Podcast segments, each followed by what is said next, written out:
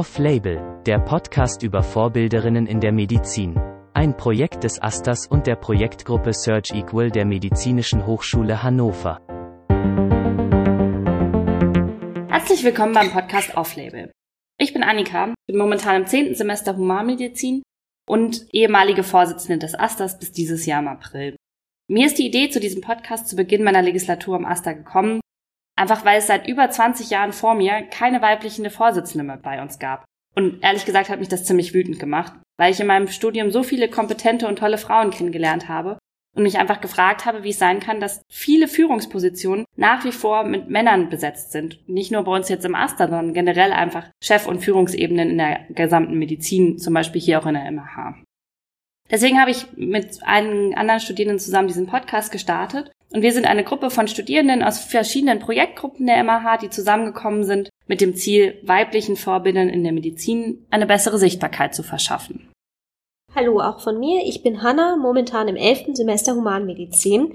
Ich bin bei der Gruppe dabei, weil mir das Thema Chancengleichheit schon länger wichtig ist, auch als Teil unserer Initiative Search Equal, die sich insbesondere mit der Chirurgie und den zugehörigen Fächern beschäftigt. Als ich angefangen habe, an der MH zu studieren, war schon der Großteil meiner Kommilitonen weiblich, was sich jetzt auch fünf, sechs Jahre später noch in den Zahlen belegen lässt. Im Jahr 2017 waren etwa 63 Prozent der Studierenden weiblich, jedoch nur 23 Prozent der Professuren und 19 Prozent der Habilitationen. Wir glauben, dass Vorbilder helfen können, Studentinnen von Beginn ihres Studiums an Ideen davon zu geben, wie ihr Weg in der Medizin aussehen könnte und welche vielfältigen Möglichkeiten ihnen und uns allen eigentlich offen stehen. Wir wollen mit unseren Gästen tiefer ins Gespräch kommen und abseits von Klischees, sozusagen off-label, über die Erfahrung und ihren persönlichen Werdegang sprechen. Für unsere erste Folge haben wir heute Frau PD Dr. Carmen Dingemann eingeladen. Dr. Dingemann war Oberärztin in der Kinderchirurgie der Medizinischen Hochschule Hannover. Nach ihrem Studium hat sie jetzt 2006 als Assistenzärztin in der MH angefangen und nach diversen Auslandsaufenthalten, über die wir auch mit ihr gesprochen haben, ihren Facharzt und ihre Habilitation hier absolviert. Frau Dingemann ist verheiratet, Mutter von drei Kindern und war selber lange Vorsitzende der lokalen Gruppe des Ärztinnenbundes in Hannover. Wir haben Frau Dr. Dingemann als Gesprächspartnerin ausgewählt, weil sie sich schon lange für die Sichtbarkeit von Frauen in der Medizin, insbesondere der Chirurgie, einsetzt. Sie schafft es gemeinsam mit ihrem Ehemann, Kinder und Karriere zu vereinbaren, was sie auch in ihrer Antrittsvorlesung Chirurgin zwischen Kind und Karriere. So kann die Operation gelingen im Februar 2017 thematisiert hat. Wir sprechen mit ihr über ihren Karriereweg, ihre persönlichen Vorbilder und Schlüsselmomente in ihrem Leben, sowie über ihre Schwangerschaften und ihr Engagement im Ärztinnenbund. Für uns ist Frau Dingemann definitiv ein Vorbild in der Medizin und wir freuen uns auf das Gespräch mit ihr. Wir wünschen euch nun viel Spaß bei der ersten Folge.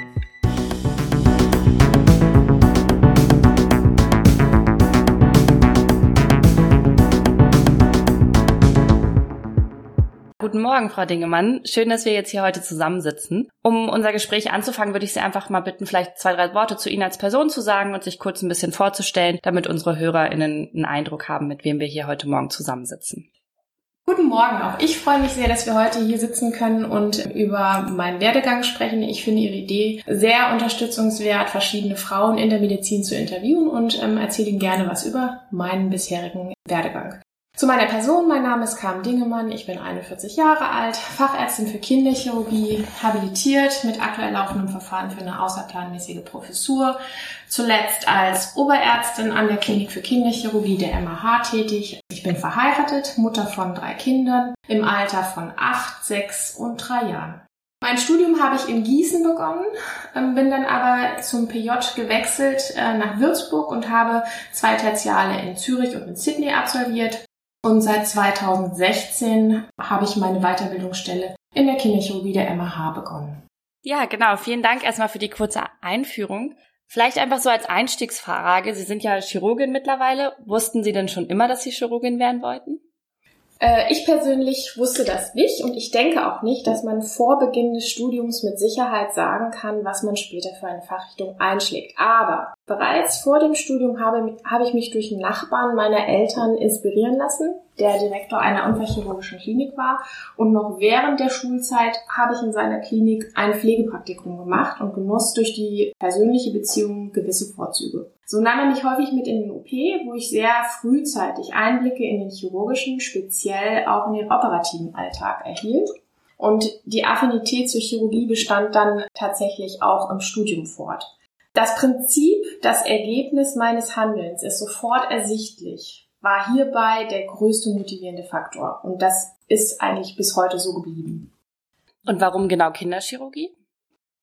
Die Antwort auf diese Frage finde ich tatsächlich nicht ganz einfach mhm. und sehr vielschichtig. Aber ich versuche es mit ein paar Worten ja, zu erläutern. Zunächst ist die Spezialisierung auf das Wachstum und Entwicklungsalter im Gebiet Chirurgie sinnvoll und notwendig. Denn, auch wenn manche das immer noch glauben, Kinder sind keine kleinen Erwachsenen.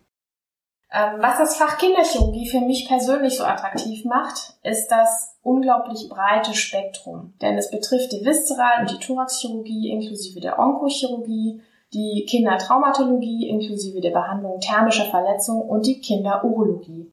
Die Korrektur angeborener Fehlbildungen und die Neugeborenenchirurgie sind hierbei Kernbereiche. Wenn man jetzt also, und ich sage es mal ein bisschen philosophisch, mit kindgerechter Einstellung in einem kindgerechten Umfeld und mit kindgerechten Verfahren auf der Basis einer kindzentrierten Ausbildung ein Kind operiert, dann schenkt man diesem Kind im Idealfall nicht nur eine Lösung für sein ganzes Leben, sondern man erfährt die dankbare und fröhliche Art des Kindes, was einen persönlich am Ende des Tages sehr zufrieden nach Hause gehen lässt. Ein äh, großes Vorbild hatte ich ehrlicherweise zu keinem Zeitpunkt. Nichtsdestotrotz habe ich immer wieder versucht, und das werde ich auch zukünftig tun, beispielhafte oder herausragende, isolierte Eigenschaften einzelner Personen mir als Vorbild zu nehmen und mich daran zu orientieren.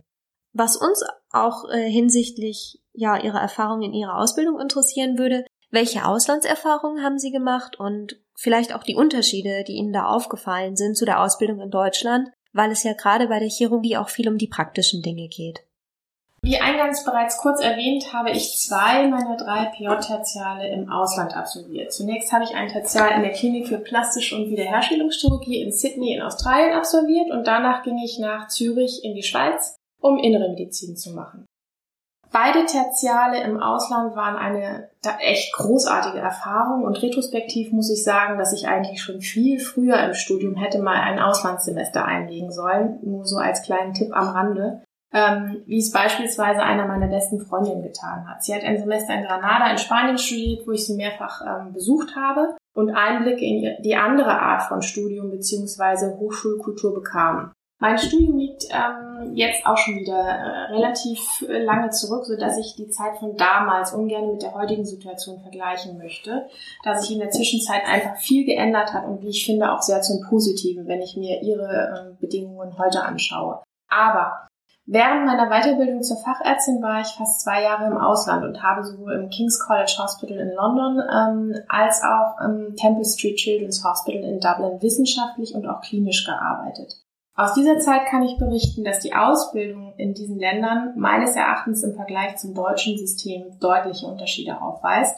Das Medizinstudium dort ist wesentlich praxisbezogener als in Deutschland. Jetzt im Vergleich auf mein Studium. Ich weiß, dass es bei Ihnen mittlerweile schon viel, viel besser geworden ist.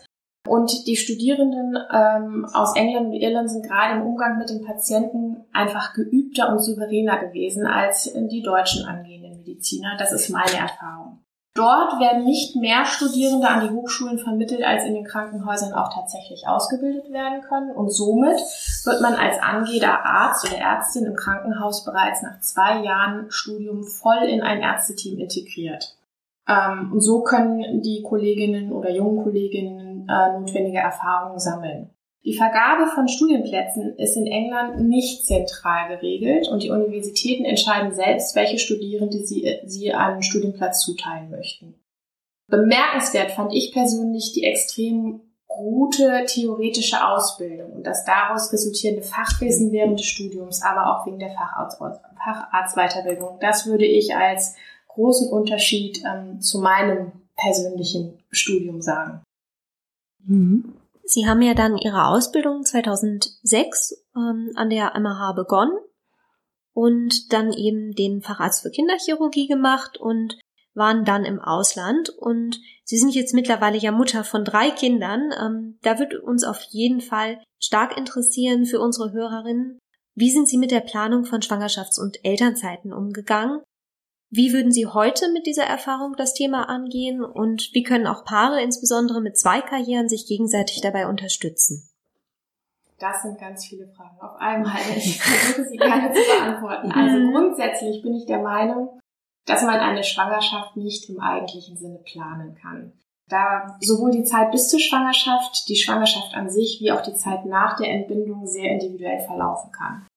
Dennoch bin ich weiterhin der Meinung, dass man wenn man den Entschluss gefasst hat, Mutter und Vater zu werden, sich im Vorfeld intensiv mit allen dazugehörigen Thematiken ernsthaft auseinandersetzen sollte und es nicht einfach geschehen lassen sollte. Das ist aber, wie gesagt, meine ganz persönliche Meinung, da ich ein recht geplanter und strukturierter Mensch bin. Das muss nicht für jeden anderen ebenso gelten. Zunächst, den perfekten Zeitpunkt für eine Schwangerschaft gibt es aus meiner Sicht nicht. Natürlich versucht man im Idealfall das eigene Alter, die persönliche, private und natürlich auch die berufliche Situation zu berücksichtigen. Nach meiner heutigen Erfahrung würde ich das Thema Schwangerschaft retrospektiv immer wieder genauso angehen. Den optimalen, allgemeingültigen oder allgemein verbindlichen Weg gibt es ohnehin nicht, da diese Entscheidung jeder für sich individuell treffen muss. Das will heißen, was für mich gut war, muss für meine Kollegin noch lange nicht gut sein. Ich kenne etliche Kolleginnen zum Beispiel, die zunächst ihre Facharztweiterbildung beenden wollen, bevor sie an das Thema Kinder auch nur denken mochten. Aber ich gebe nur zu bedenken, dass man zu diesem Zeitpunkt um die Mitte 30 ist und nicht gesagt ist, dass die Schwangerschaft auch gleich auf Knopfdruck einsetzt. Eines jedoch halte ich für essentiell, das hatte ich eben kurz schon erwähnt, beide zukünftigen Elternteile sollten sich vorher zusammensetzen und den gemeinsamen zukünftigen Weg zu dritt mit Inhalten füllen. Also Fragen wie wer bleibt wie lange in der Elternzeit zu Hause oder wird es eine paritätische oder gibt es überhaupt eine Aufgabenverteilung? Wie soll die Karrieregestaltung mit Kind aussehen etc. sollten aus meiner Sicht unbedingt vorher beantwortet sein. Das ist ja total spannend. Jetzt ist es ja so, Sie sind selber auch Chirurgin und erfahrungsgemäß ist es in der Chirurgie ja mit, oder soll es zumindest in der Chirurgie mit am schwersten sein, operieren und Schwangerschaft unter einen Hut zu bringen. 2017 hm, wurde ja das Mutterschutzgesetz auf Anliegen der Initiative Operieren in der Chirurgie geändert. Und seitdem können auch Schwangere unter bestimmten Bedingungen operativ tätig sein. Können Sie vielleicht ein bisschen was dazu sagen, ob sich dadurch der Berufsalltag von Chirurginnen geändert hat oder welche Einflüsse das hatte? Und ob das tatsächlich auch in der Realität für Ihre KollegInnen umsetzbar ist, was aus Ihrer Erfahrung nach da wichtig wäre. Hier würde ich gerne so ein bisschen ausholen, wenn ich darf. Ähm, gerne. Das Thema Chirurginnen und Schwangerschaft ist, war bei mir und ist auch weiterhin ein hochbrisantes Thema. Bei Bekanntwerden der Schwangerschaft greifen eine Reihe von Gesetzen und Verordnungen, die bis 2018 immer noch sehr häufig zu einem Beschäftigungsverbot für die betroffene Frau geführt haben. Und da gibt es noch einiges zu, zu sagen, denn seit Anfang 2018 gilt das neue Mutterschutzgesetz. Mit ihm rückt die individuelle Gefährdungsbeurteilung des Arbeitsplatzes noch stärker in den Vordergrund. Ein Beschäftigungsverbot für Schwangere kann nur noch bei Zitat unverantwortbarer Gefährdung ausgesprochen werden. Allein die Tätigkeit im OP-Saal ist kein Ausschlusskriterium mehr. Als weiteres Novum gilt das neue Mutterschutzgesetz auch für Studentinnen und Pilotlerinnen. Insbesondere in der Medizin ist eine Schwangerschaft häufig ein Karrierehindernis, muss man leider so postulieren. Mit der Novellierung der bisher geltenden, des bisher geltenden Mutterschutzgesetzes aus dem Jahr 1952 wohlgemerkt, will der Gesetzgeber nun besser auf die Anliegen von schwangeren und stillenden Frauen eingehen. Im Mittelpunkt steht die individuelle Gefährdungsbeurteilung. Werdende Mütter erhalten zudem mehr Mitsprache bei der Gestaltung ihres Arbeitsplatzes und der Arbeitszeit. So dürfen schwangere Ärztinnen beispielsweise unter abgesicherten Bedingungen weiterhin operieren und auch bis 22 Uhr arbeiten. Für eine solche zeitgemäße Auslegung des Mutterschutzes haben sich in den letzten Jahren besonders zwei Chirurginnen stark gemacht, die ich auch persönlich schon kennenlernen durfte. Einmal der Frau Dr. Niethardt und Dr. Donner, die Anfang 2015 die von Ihnen erwähnte Initiative Operieren in der Schwangerschaft auf den Weg gebracht haben. Inwieweit sich jetzt diese Neuerung des Mutterschutzgesetzes auf den Berufsalltag von Chirurginnen auswirkt, kann ich Ihnen leider nicht hinreichend beurteilen. Ich persönlich habe mein drittes Kind 2016 bekommen, also vor der Änderung des Mutterschutzgesetzes. Und in meinem beruflichen Umfeld kam dieses Thema seit, seitdem leider nur selten auf den Plan. Insgesamt denke ich aber, ist mit der Umsetzung des Mutterschutzgesetzes wie in vielen anderen Bereichen auch. Es braucht ein wenig Zeit in den Köpfen aller, insbesondere der Entscheidungsträger, um hierfür die notwendige Akzeptanz zu finden. Grundsätzlich erleichtert ein solches Gesetz es aber den Betroffenen ungemein, Argumente für ihre Anliegen zu formulieren. Also wir können zusammenfassen, es wird sich sicherlich noch einiges tun, jetzt auch in den nächsten Jahren, wenn das für die kommende Generation umgesetzt wird und wir sind sehr gespannt, wie das weitergeht. Sie haben sich ja auch wissenschaftlich damit beschäftigt, wie es mit Chirurginnen zwischen Kind und Karriere ist. So war der Titel Ihrer Antrittsvorlesung zu Ihrer Habilitation 2017. Chirurgin zwischen Kind und Karriere. So kann die Operation gelingen. Können Sie für uns zusammenfassen, welche Ergebnisse, ja, Sie daraus ziehen konnten in Ihren Recherchen und welche Botschaft wir daraus auch mitnehmen können für die Studierenden? Ja, darüber berichte ich natürlich sehr gerne und ähm, da kann ich auch ein bisschen sprudeln. Ähm, in der Vorbereitung auf meine Antrittsvorlesung war ich auf der Suche nach berühmten Chirurginnen. Google ging bei meiner Eingabe von einem Irrtum aus und fragte mich, meintest du berühmte Chirurgen? Also so viel als kleine Anekdote zum Einstieg in dieses Thema. Ich befürchtete, dass einige Zuhörer an dieser Stelle schon dachten, es werde nun der nächste Vortrag im Genderwahn gehalten. Und im Folgenden versuchte ich dann Antworten auf die Frage äh, zu geben, warum das Thema Frauen in der Chirurgie eigentlich so relevant und aktuell ist. Der erste wichtige Grund für die Relevanz des Themas ist der viel beschriebene Nachwuchsmangel im Fach Chirurgie. Bis zum Jahr 2030 werden in Deutschland etwa 9000 Chirurginnen und Chirurgen fehlen so eine Warnung des Berufsverbands der deutschen Chirurgen, des BDCs. 30 Prozent der Studienanfänger träumen Umfragen zufolge zu Beginn des Medizinstudiums von einer Karriere in der Chirurgie. Nach dem praktischen Jahr sind es dann nur noch 6 Prozent. Die Begegnung mit der klinischen Realität schreckt den Nachwuchs offensichtlich ab und die Gründe dafür sind vielfältig, wie zum Beispiel hohe Arbeitsbelastung, unattraktive Arbeitszeiten, unstrukturierte Weiterbildung, Einschränkungen der Lebensqualität, schlechte Vereinbarkeit mit dem Privatleben und so weiter. Der zweite Grund für die Relevanz des Themas ist die Feminisierung der Medizin. Mittlerweile sind etwa zwei Drittel aller Medizinstudierenden weiblich. Die an der MAH erhobenen Zahlen entsprechen hierbei den deutschlandweit erhobenen Daten. Die sind aktuell und aus dem Gleichstellungsbüro der MAH bezogen, also ganz frisch. In den aktuellen Jahrgängen sind es mittlerweile sogar schon 70 Prozent.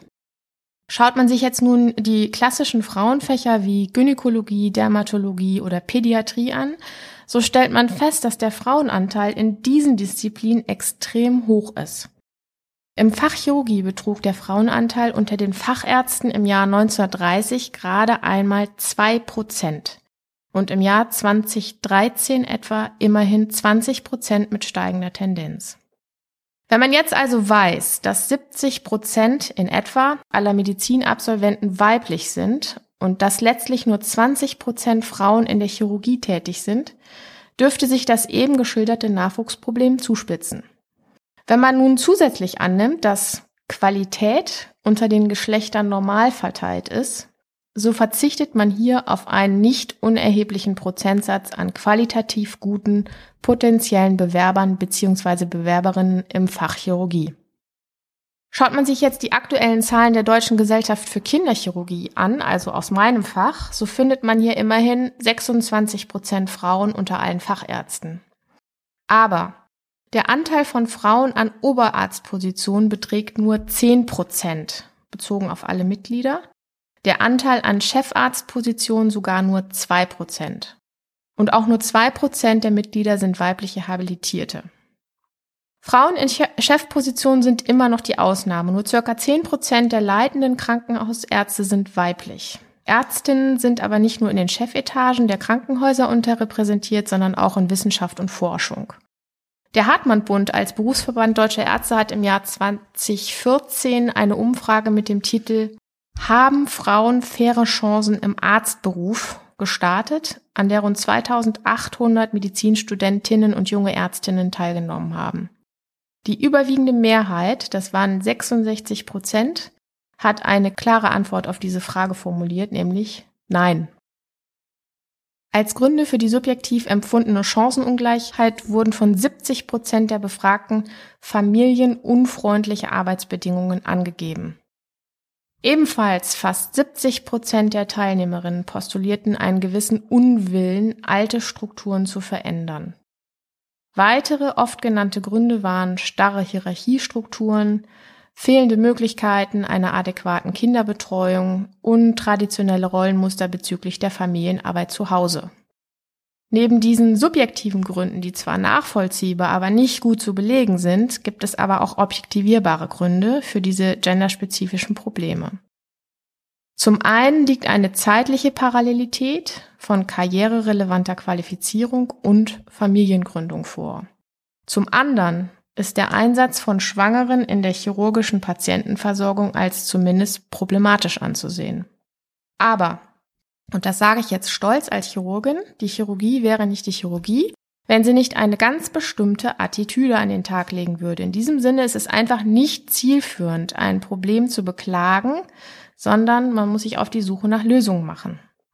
In der bereits eben angeführten Umfrage des Hartmann-Bundes wurden als Verbesserungsvorschläge mit einem hohen Prozentsatz von nahezu 90 Prozent flexi flexiblere Arbeitszeitmodelle angegeben, dicht gefolgt von einer Kinderbetreuung, die mit den bestehenden Arbeitszeiten kompatibel ist.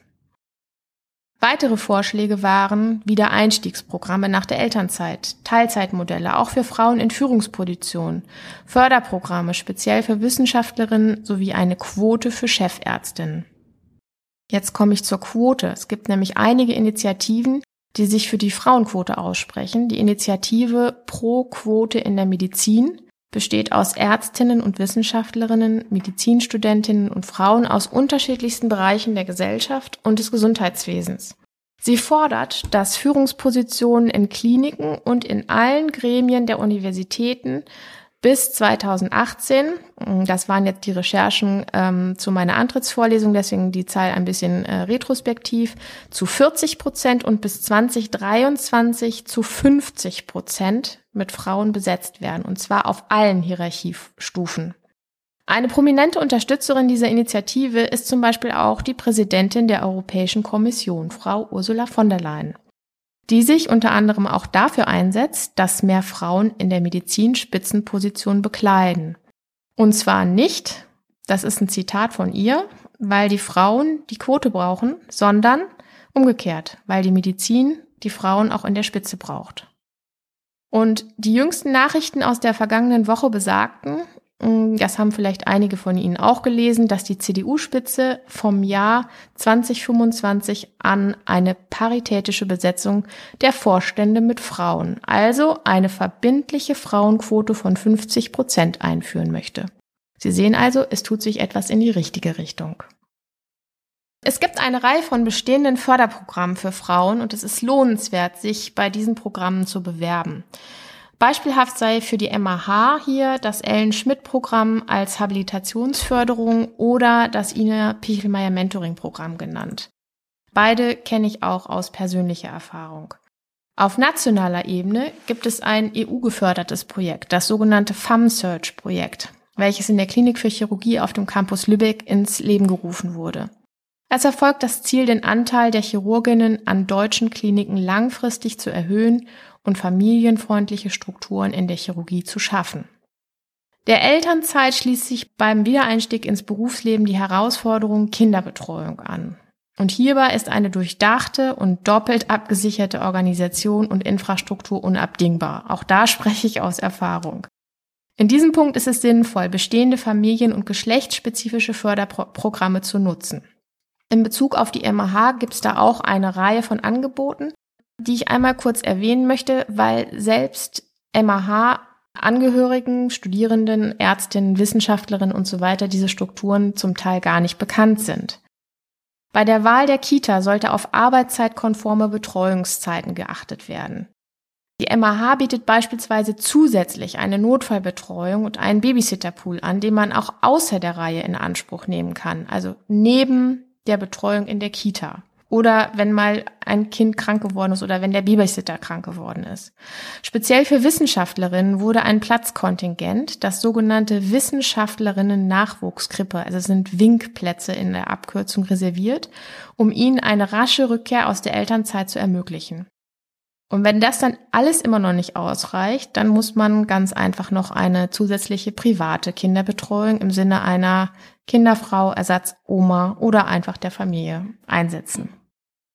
Als wir dieses Interview recherchiert haben, stand für uns ganz stark im Vordergrund eben auch die Frage, welche Unterstützung wir uns ja für die zukünftigen Chirurginnen wünschen. Und ich glaube, das haben Sie gerade schon fantastisch herausgearbeitet, dass es all eben diese Programme gibt und dass es insbesondere eben auch Netzwerke gibt. Und Sie waren ja selber Vorsitzende äh, der Lokalgruppe Hannover im Ärztinnenbund und deswegen wollen wir darauf gerne nochmal eingehen, wie können denn auch eben solche Netzwerke zwischen Ärztinnen und Wissenschaftlerinnen helfen?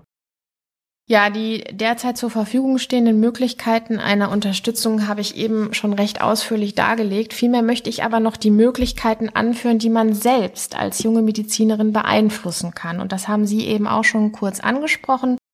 Wenn man weiß, dass man eine akademische Laufbahn einschlagen möchte, dann ist es sicherlich hilfreich, dies möglichst früh zu fokussieren. Dazu gehört beispielsweise ein frühestmöglicher Beginn und Abschluss der Promotion. Hinsichtlich der Habilitation ist eine individuelle Planung und frühe Profilbildung zielführend. Was den klinischen Werdegang angeht, so ist eine sorgfältige Auswahl der Weiterbildungsstelle essentiell. Wenn man sich vorstellen kann, entweder ein klinisches oder wissenschaftliches Fellowship im Ausland zu machen, so ist dies vor der Familiengründung sinnvoll aus meiner Sicht, denn das erleichtert einiges. Grundsätzlich ist eine enge Zusammenarbeit mit dem Klinikleiter, der Klinikleiterin beziehungsweise Mentor oder Mentorin einer aus meiner Sicht der wesentlichen Karriereinduktoren, denn nur so ist eine durchdachte individuelle Planung und Anpassung an die jeweiligen Lebensumstände gewährleistet. Und eine steht außer Frage. Ohne den Support eines Mentors, einer Mentorin ist die persönliche Karriere um ein Vielfaches schwieriger, wenn nicht sogar unmöglich. Netzwerke haben Sie gerade auch schon angesprochen, spielen eine große Rolle im Berufsleben. Und man muss sagen, diese Disziplin wird von Männern viel souveräner beherrscht, aus meiner Erfahrung. Thomas wählt Thomas aus hat schon die Albright Stiftung belegt, weshalb es fast nur männliche Vorstände in allen internationalen Großkonzernen gibt. Und das ist im Gesundheitswesen sehr, sehr ähnlich. Aus diesem Grund sollte man als Frau umso mehr daran arbeiten, sich mit anderen Frauen in ähnlicher Situation bzw. mit ähnlichen Interessen zu organisieren, Fachgesellschaften und Netzwerken wie beispielsweise dem Deutschen Ärztinnenbund beizutreten und sich auch klinikintern in entsprechenden Gremien zu engagieren. Tätigkeitsfelder gibt es tatsächlich genügend. Genau, Sie haben auch relativ viel jetzt schon von Ihrem persönlichen Werdegang berichtet. Aber wie sind Sie denn eigentlich selber so aufmerksam geworden auf das Thema so Frauen in der Medizin oder speziell in der Chirurgie? Was hat Sie da auf Ihrem Weg beeinflusst und warum ist das auch für, für Sie heute so wichtig, dass Sie Ihre ganze Antrittsvorlesung dem ganzen Thema widmen? Ja, ich bin selber tatsächlich erst sehr spät zu dem Thema Frauen in der Chirurgie gekommen, ähm, nämlich als ich zum ersten Mal schwanger wurde. Vorher habe ich ehrlicherweise keinerlei Unterschiede zu männlichen Kollegen bemerkt, beziehungsweise wurde ich auch hier nicht anders behandelt. Das kann ich überhaupt nicht sagen. In dem Moment, in dem ich schwanger war, änderte sich das allerdings schlagartig ähm, und ich musste mich mit den bereits erörterten Regeln und Möglichkeiten vertraut machen. Da ich meine drei Kinder vor der Neuerung des Mutterschutzgesetzes bekommen habe, musste ich mich auch hier für eine Individuallösung ähm, einsetzen und habe sie auch gefunden. Ähm, auch wenn es wirklich eine Individuallösung war, auf die ich jetzt gar nicht näher eingehen müsse, möchte. Ähm, Schlüsselerlebnis war jedoch die Verleihung des bereits erwähnten FAM-Search-Preises im Jahr 2014. Der Preis wurde an Ärztinnen vergeben, die einen wichtigen Beitrag zur Verbreitung und Förderung von Frauen- und familienfreundlichen Strukturen in der Chirurgie beisteuerten. In diesem Kontext wurde mir klar, dass ich mich auf diesem Gebiet, Gebiet mehr engagieren wollte und habe, kurzer, habe mich kurzerhand in den Deutschen Ärztenbund ähm, angemeldet, bin eingetreten und sehr rasch auch in den Vorstand der Gruppe ähm, Hannover hochgerutscht, wo ich dann auch lange Zeit aktiv war. Ja, Sie haben den Deutschen Ärztinnenbund jetzt schon mehrfach erwähnt. Was ist das denn eigentlich? Ich kann mir vorstellen, dass viele Studentinnen davon noch gar nichts gehört haben. Was macht eigentlich dieser Ärztinnenbund und ist der auch eigentlich für Studierende schon relevant oder sind Studierende da auch eingeladen mitzuarbeiten oder ist das wirklich nur für Ärztinnen? Ähm, der Deutsche Ärztinnenbund ist das Netzwerk für Ärztinnen und auch Zahnärztinnen aller Fachrichtungen sowie für Medizinstudentinnen. Also damit wäre die Frage beantwortet. Ganz wichtig auch für Medizinstudentinnen und wurde 1924 gegründet. Er engagiert sich für familienfreundliche Arbeitsbedingungen, gleiche Karrierenchancen für Frauen und eine nach Geschlecht differenzierte Forschung und Versorgung.